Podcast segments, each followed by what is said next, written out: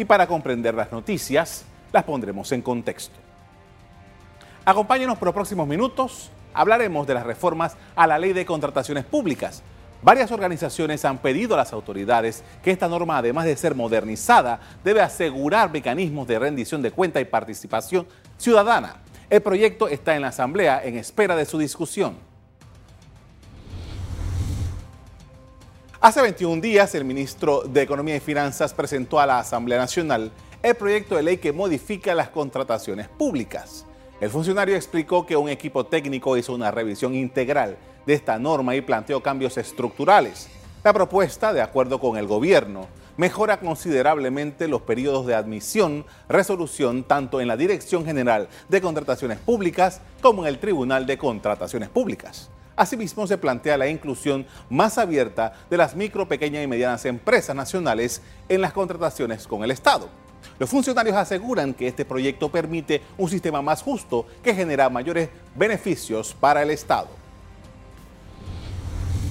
La inhabilitación de aquellas empresas que mantengan acuerdos de colaboración judicial y que hayan confesado delitos contra la administración pública es de los elementos más esperados en estas modificaciones a la ley.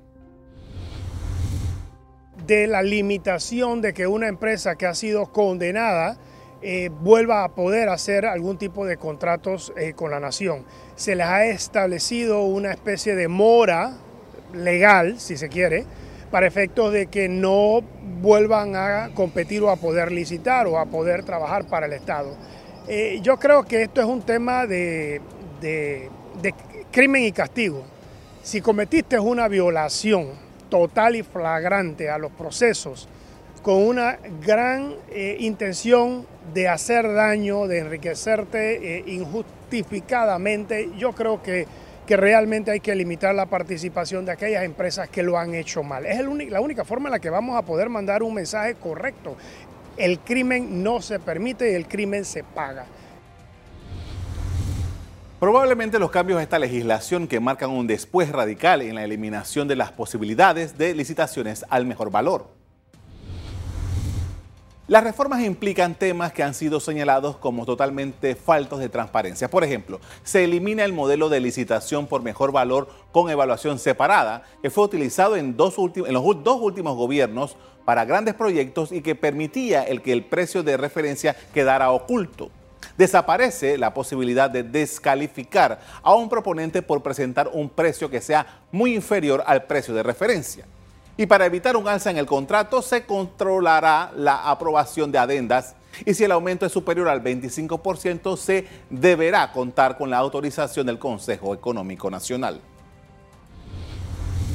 La ley de contrataciones públicas ha estado en la mira de los ciudadanos tras las acusaciones de corrupción en trabajos contratados por el Estado. Esta ley de 2006 fue objeto de por lo menos seis modificaciones durante la administración del presidente Martinelli. Los cambios permitieron flexibilizar procesos de contrataciones y exceptuar licitaciones. Introdujeron el concepto de equilibrio contractual, que produjo el aumento de los costos de los proyectos y produjeron las llamadas licitaciones abreviadas. Tras una demanda en 2016, la Corte Suprema de Justicia declaró inconstitucional un conjunto de normas que se establecieron en esas reformas. En abril de 2016, la Asamblea Nacional aprobó el proyecto de ley 305 que modificaba la ley de contrataciones públicas. El presidente Varela vetó ocho artículos alegando inconveniencia. Pero el proyecto, aunque eliminaba los excesos introducidos en el quinquenio anterior, no contemplaba otras aspiraciones de los ciudadanos. Aún la comisión respectiva de la Asamblea no ha iniciado la discusión del primer debate de este proyecto.